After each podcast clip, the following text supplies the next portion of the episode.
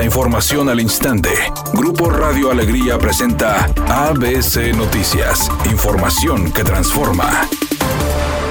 Desde muy temprana hora, cientos de trabajadores realizaron las filas este martes al tratar de realizar el trámite de la constancia de situación fiscal en las oficinas del Servicio de Administración Tributaria, ubicadas en Padre Meripino Suárez en el centro de Monterrey, pese a que el límite para que lo obtengan es el próximo 1 de julio. El asesor fiscal Daniel Garza detalló que este documento incluye información fiscal como el RFC, la fecha de alta ante el SAT, el domicilio fiscal y las obligaciones del trabajador ante el fisco. Además, será utilizado por los patrones para actualizar los datos del trabajador y generar el nuevo formato del comprobante fiscal digital por Internet.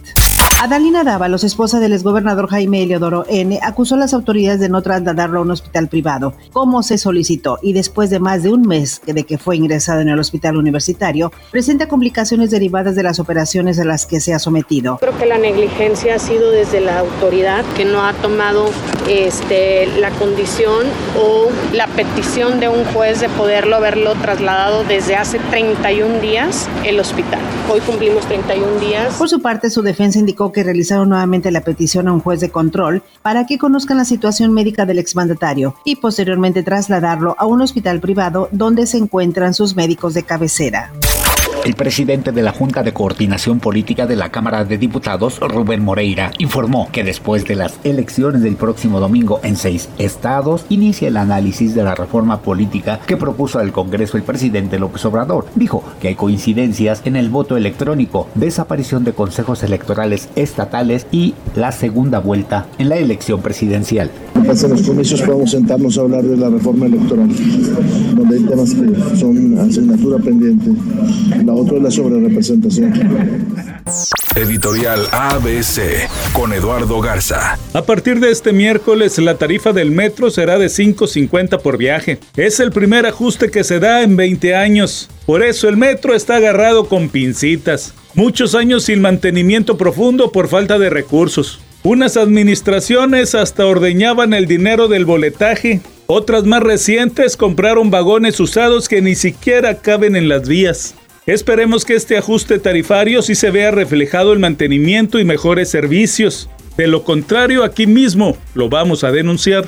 ABC Deportes informa, día de cortes hoy en la NFL. Hoy es el último día del mes de mayo y para el día primero de junio muchos jugadores tendrían que cobrar sus bonos y entonces por permanecer en el roster, entonces los equipos deciden cortarlos para que no les peguen el tope salarial. Algunos de los cortes importantes será por ejemplo Julio Jones con el equipo de los Titanes de Tennessee, con lo cual estarían limpiando casi espacio de 9 millones de dólares en el tope salarial. Día de contrataciones seguramente el día de mañana en la NFL.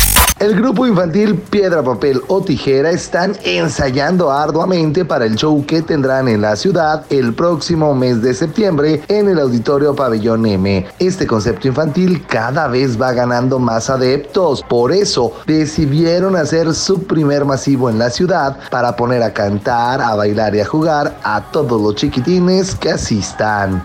Es una tarde con cielo medio nublado. Se espera una temperatura mínima que oscilará en los 30 grados. Para mañana miércoles se pronostica un día con cielo medio nublado. Una temperatura máxima de 36 grados, una mínima de 22. La actual en el centro de Monterrey, 36 grados. ABC Noticias. Información que transforma.